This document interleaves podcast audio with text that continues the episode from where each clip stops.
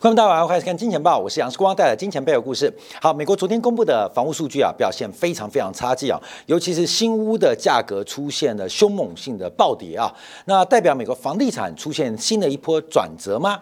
而房屋市场遇到寒流，是不是意味着美联储降息的预期就更加强烈？倒是从昨天晚上美国短天期的两年期国债拍卖遇冷。又变成了不同的想象啊？怎么说呢？假如美国会有降息，尤其在明年啊，有降息一呃一码的这个降息一个百分点的机会啊。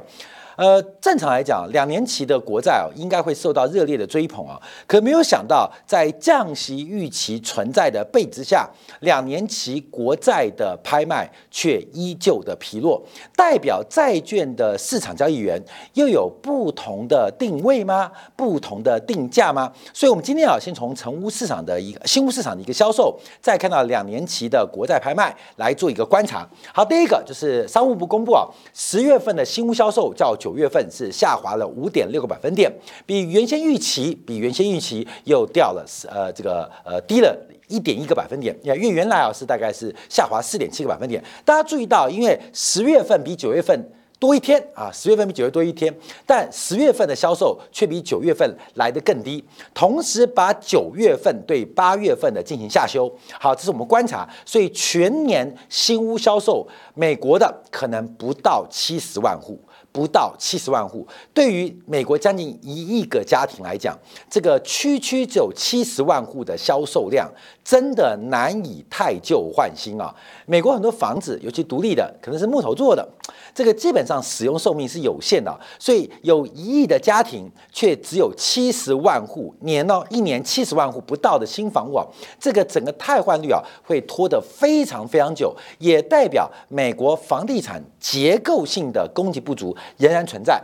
好，但我们从新屋销售，二零二三年跟二零二年对比，今年的新屋销售是比去年好的，所以我们看到连续七个月度，相对于去年的同期，新屋销售的数量。是比去年来的高，所以新屋建造、新屋开工、新屋销售市场是比去年好，没错。可是这个数量是远远不足的。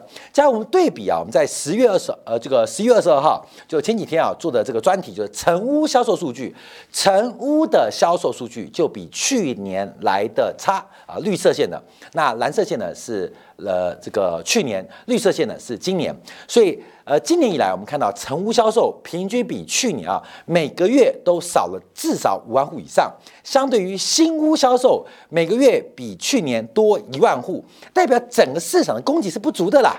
整个市场供给不足，供给不足有很多原因啊，包括之前讲说高利率的环境啊，使得很多原来有现有住房的无法进行这个更替或替换啊，这个替换需求被高利率给卡住了。那新屋的销售虽然有强大需求的带动，可是碰到了高息的环境，营建商的成本攀高。基本上也没有太大的冲动。从从数量做观察，不管是新屋销售跟成屋销售，从流动性做掌握，都在放缓啊，量啊正在快速的萎缩当中。好，第一个反应的就是价格，因为十月份令市场上最震惊的是中位数的价格是出现了暴跌跟崩盘，暴跌跟崩盘。那怎么看待呢？因为新屋市场就 IPO 嘛，成屋市场就是刺激市场嘛，所以股票市场。主要的交易量都在二级市场、次级市场，你每天买来买去都是那些老股换手。那真正的 IPO 市场，相对于次级市场，可能是十分之一，甚至是百分之一。可是 IPO 市场的热度可以。预估次级市场未来的温度，我们讲的是房地产哦，所以目前不管是次级市场、成屋市场的放缓，还是新屋市场远不如预期，直接导致了是整个价格的暴跌。我们看新屋十月份的价格，跟这个相对于去年同期相比啊，是一口气掉了十七个百分点。美国的房价不跌就算了，一跌吓死人。年度的价格跌幅高达百分之十七，同样一个新屋，今年价格跟去年比打八三折，所以从欧洲、从大陆到这个英国到澳洲，其实全球的房地产都不行，全球的房地产状况价格都在松动，那美国的房市也开始起跌喽。所以，我们之前呢大胆的预测，从今年年初到现在啊，我们第一季认为美国房市止跌了。当时很多这个好朋友们怀疑啊，这个美国房市怎么可能止跌？到了第三季的高点的时候，我们说这是逃命坡的高点啊。那现在从新屋销售最新中位数的价格，应该确认了美国房市最后的高点已经。逃命坡结束了，所以新屋价格暴跌，IPO 市场大跌。那请问成屋市场还会好吗？这大家就可以知道答案了。所以我们看到，第一个，这个新屋价格啊，相对于这个呃目前的这个跌幅来讲，是创下数据历史数据就统计以来最大的单月年比跌幅。同比跌幅，这是一个暴跌过程，而且现在连续下跌的速度已经创下了次贷海啸当时最长的低迷速度。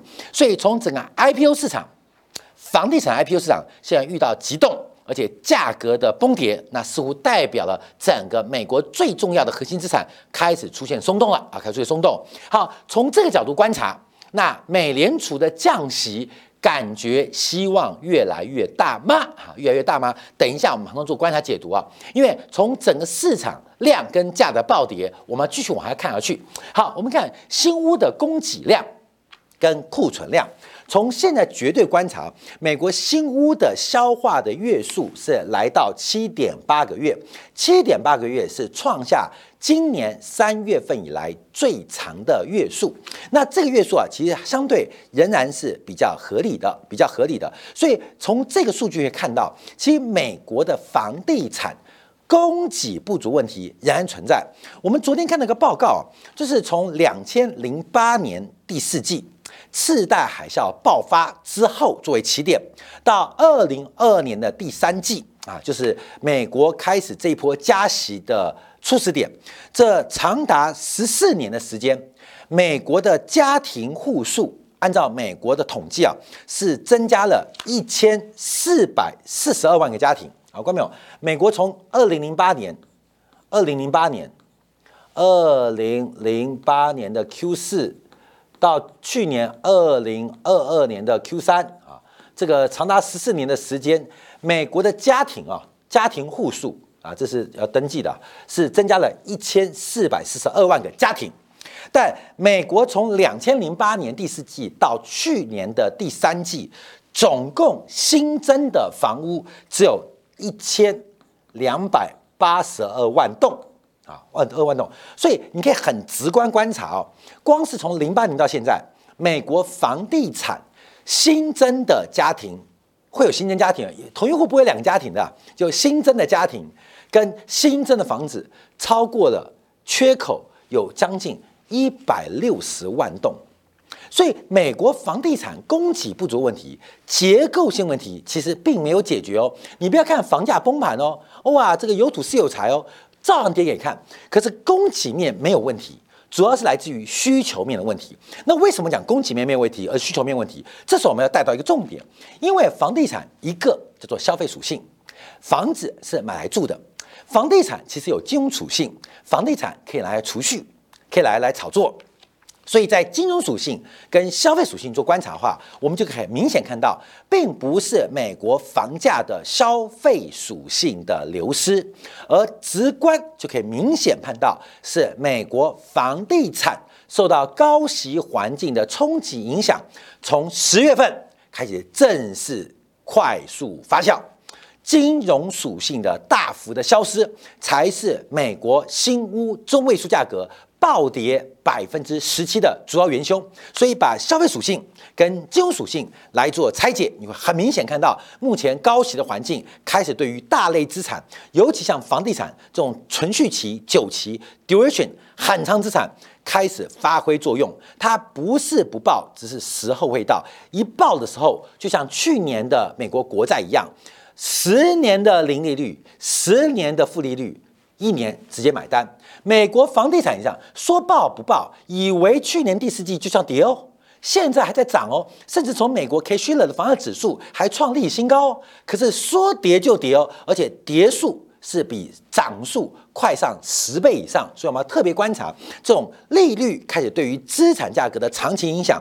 去年是国债，今年在第四季开始从房地产开始发酵跟发挥，所以我们特别提醒大家，并不是美国人的房子太多，并不是消费属性的问题，纯粹是金融属性的打击跟压力，至少大家分别清楚的。好，从这个角度，我们再往下观察，这个是另外一个证据啊，因为从十月份公布最新的这个全美住宅建筑商协会公布的最新住。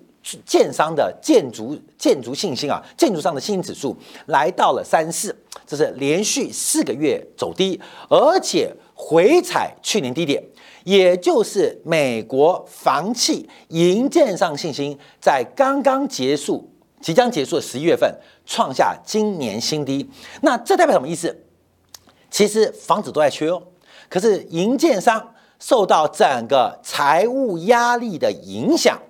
失去了继续建房的信心，所以这个这个信心指数啊，这个富国银行合编的，因为富国银行是美国最大的这个房贷按揭的这个呃业务银行啊，所以跟这个美国全美建筑住宅的这个建筑商呃这个工会啊一起合办的这个统计的长期资料，那这个数字已经创今年新低哦，所以我们再往下观察，那美国房地产什么时候要见底？啊，哎，不是刚起跌吗？怎么见底？因为我们要跟大家讲，其实美国房市才刚刚开始。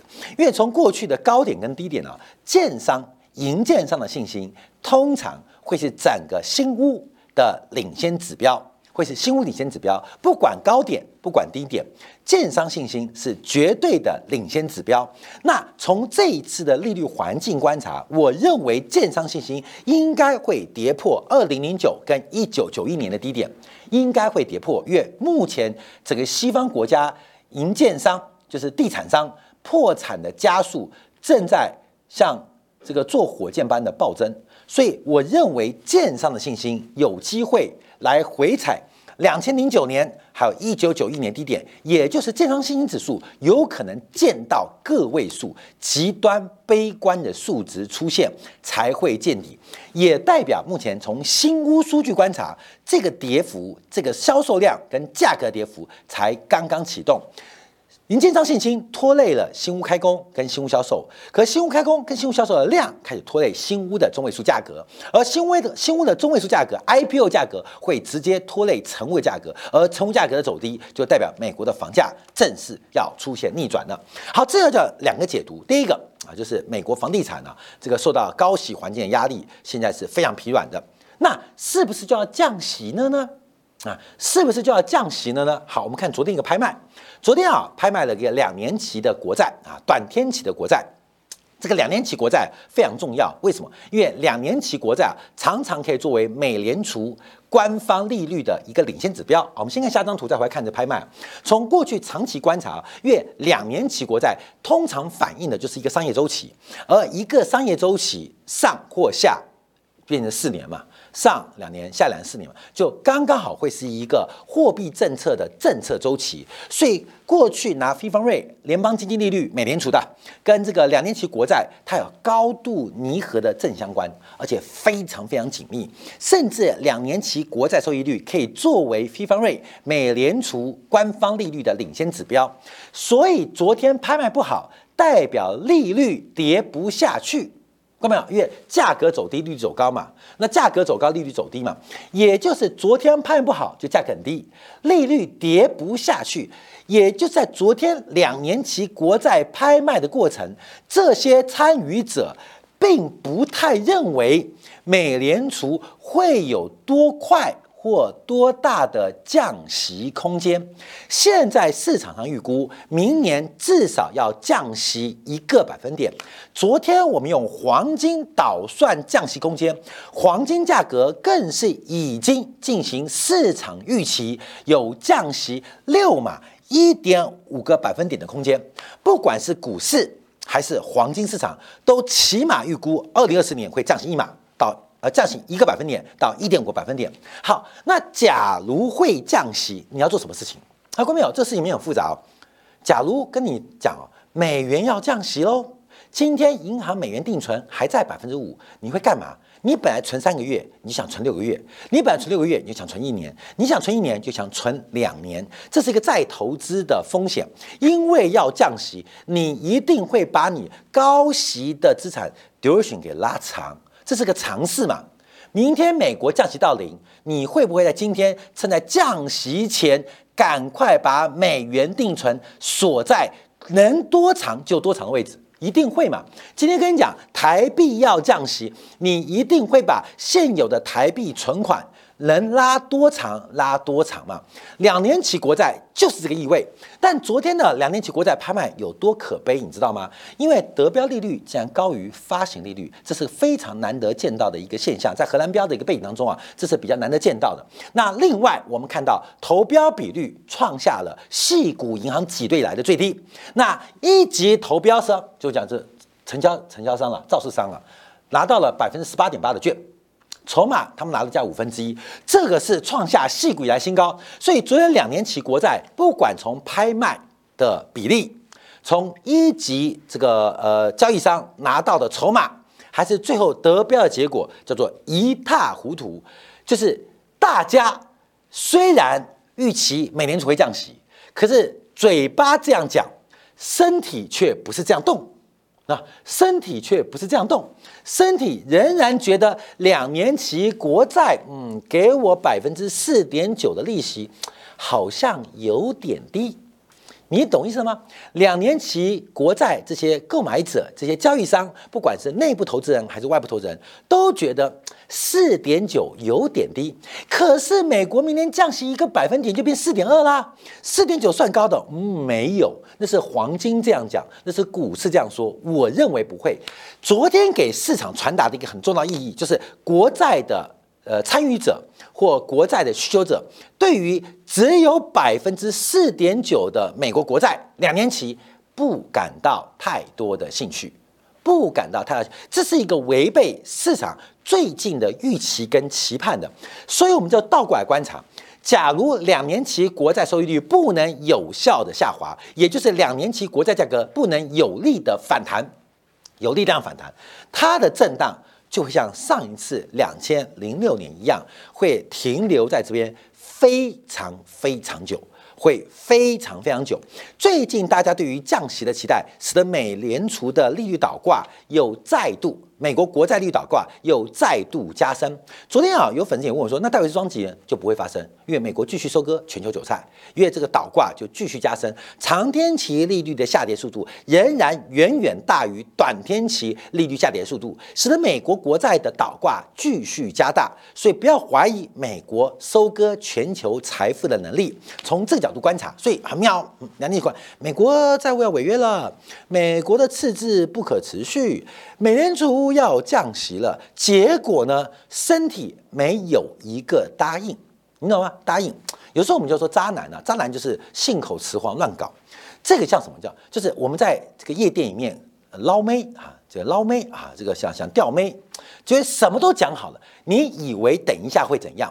妹妹也喝醉了，而且跟你贴来贴去，你就觉得很开心很嗨，觉得有机可乘。我连捡尸都不要，我直接手牵手带她去想去的地方。结果一出夜店门口，妹就清醒了。她说：“刚刚我们只是逢场作戏，我要回家，我有男朋友，你滚！”哥们，你懂意思吗？所以现在在夜店里面，在股市，在贵金上里面真的很嗨，大家都有很多的期待。可是离开大门，出了呃繁华热闹，脱离了酒精，瞬间清醒。昨天美国国债拍卖就给我们很大印涵。好，但我们现在做个假设，假如不是呢？其实美国国债交易员也认为美联储会降息，有没有可能？有可能。那为什么会拍卖失利呢？假如是这种路径，就更恐怖哦。就更恐怖哦，各位，你懂？就是市场有更恐怖的变化要发生，所以我们这边啊，很久没有引用啊，这个末日博士努比林的这个文章跟讲法。他最近啊还发表文章，他说我们面对的这个巨大危险时代来了，从大稳健时代到大智障时代，特别从八年代中期啊，当这个 Volcker 把利率一次拉到顶，把整个的降息的预期完完全全消灭之后。美联储进行了长达四十年的降息，你懂吗？这个预期管理嘛。所以在股票跟固定收益市场。这个大稳健时代进行四十年，可从现在开始可能会进入一个大停滞性的膨胀。为什么？其他讲是尝试啊，因为通胀会在高位不会下来。第一个是劳动力的老龄化，原来的生产者变成了消费者，原来的供应商变成了需求商。另外，去全球化，再加上。货币高息引发的债务陷阱，都使得这个利率环境要降回原来的宽松年代是基本上遥不可及。他要提到什么？他认为啊，从去年呢，这个债券价格利率弹升，债价格下跌，就使得很多安全资产变成不再安全，所以包括了平衡型的股票、债券的投资基本上失败。而整个目前，假如物价的长期平均不是美联储定的百分之二，而是百分之五，那国债或固定资产的收益率可能就要给出百分之七、百分之八以上的要求报酬率。为什么？相对于通货膨胀进行补贴，所以最近要观察，其实各个央行已经对于百分之二的物价的目标已经有松动。所以最近两周啊，我们就特别做到一些央行的这个政策啊，或是从行政部门或是政客当中对于央行的干预，甚至出现像阿根廷要把央行烧掉的一种声音跟政见啊。所以现在是不是要调整？通货膨胀目标时间，这感觉越来越逼近。假如一旦从百分之二变成百分之三，变成百分之五，那整个市场资产的要求回报率就会来到一个非常高的水平。假如债券来到百分之七，实际利率百分之二，那股票更高，也就是股票市场它的市盈率十五倍以上。都显高，这对于资产价格会是一个非常大的冲击影响。好，这是我们不断提醒大家，关淼不是不到，只是时间未到。总供给的负面呃这个影响，哈，包括了还有看到这个全球这个需求趋势把这个通胀推得更高。关淼，我们有人说世光你是空头走势，其实我们不是，我们是讲风险啊，是讲风险啊。我们在二零一三、一四、一五、一六、一七年的时候，其实，在电台主持的时候，我们就说这种什么高收益债就是垃圾债，这些债券投资，投资人要特别当心跟特别小心哦，因为这种低利化的环境像是庞氏骗局，每一个买债券人都期待下一个人用更高的价格来买我，所以才会出现全球十八兆的负利率债券，才会出现什么雀巢发行负报酬率的债券，为什么？这是个庞氏骗局，可是讲了十年，债券没有跌，就在去年一次雪崩，让台湾几家大型的保险公司现在都在紧急的筹资跟募资当中，甚至有经营困难的选项。这是我们看到，它不是不报，一次未到，直率倒挂也好。全球化的倒退也好，包括老年化的也好，都使得利率环境它不太可能，甚至没有机会回到过去的常态。你更不要期待会有 Q E 的选项，Q E 的可能。好，最后卢比也提到，因为地缘政治的萧条跟风险才是最恐怖的。全球，国没有？现在全球的贸易谈判已经从原来的 Just in Time 变 Just in Case，从过去的长链。变成了短链。过去为了追求最低的成本，所有的工业化产品或服务类拉得非常非常的长。不要说美国的电视、美国的手机是中国制造，中国制造手机是来自于美国的晶片、台湾、韩国跟日本的零件，所以这个供应链拉得非常长。甚至美国迪士尼的动画。还是由这家几家媒体公司所画出来的，所以全球的供应链拉得非常长，现在现在变得非常的短。为什么？因为安全跟友善的供应链形成了一个非常重要的一个政治趋势。那这叫什么？这叫保费。所以现在的国际贸易，商品跟服务类会出现 add value 啊，add cost 啊，就是额外的成本，而这个额外成本。完全反映在现在的物价水平上吗？它是一次性反应还是持续性反应？其实会慢慢在物价水平当中告诉我们答案。所以从昨天的新屋市场，我们看到又一个大类资产，它的金融属性正在消失。而从两年期国债的拍卖又告诉我们，其实降息的预期大可不必。从卢比林的一个提醒也告诉我们，其实一个新的大资产时代已经。早早的就在我们身边展开。好，感谢大家收看，我们稍后片刻啊，我们就要来讨论一下玉米的价格创下两年新低，玉米创两年新低，那请问小麦还能撑多久？小麦撑不住，请问黄豆还能撑多久？这个黄小玉、黄小玉，玉米领先破底，到底代表什么含义？另外，在本周四要召开两场重要会议，一个是第二十八届的联合国气象峰会要减碳，另外是礼拜四 OPEC Plus 呃的峰会要减产，到底是减碳还是减产？会不会是减资产？我们休息片刻来讨论一下玉米创低，还有欧佩峰会到底为什么已经一言、二言到三言的局面？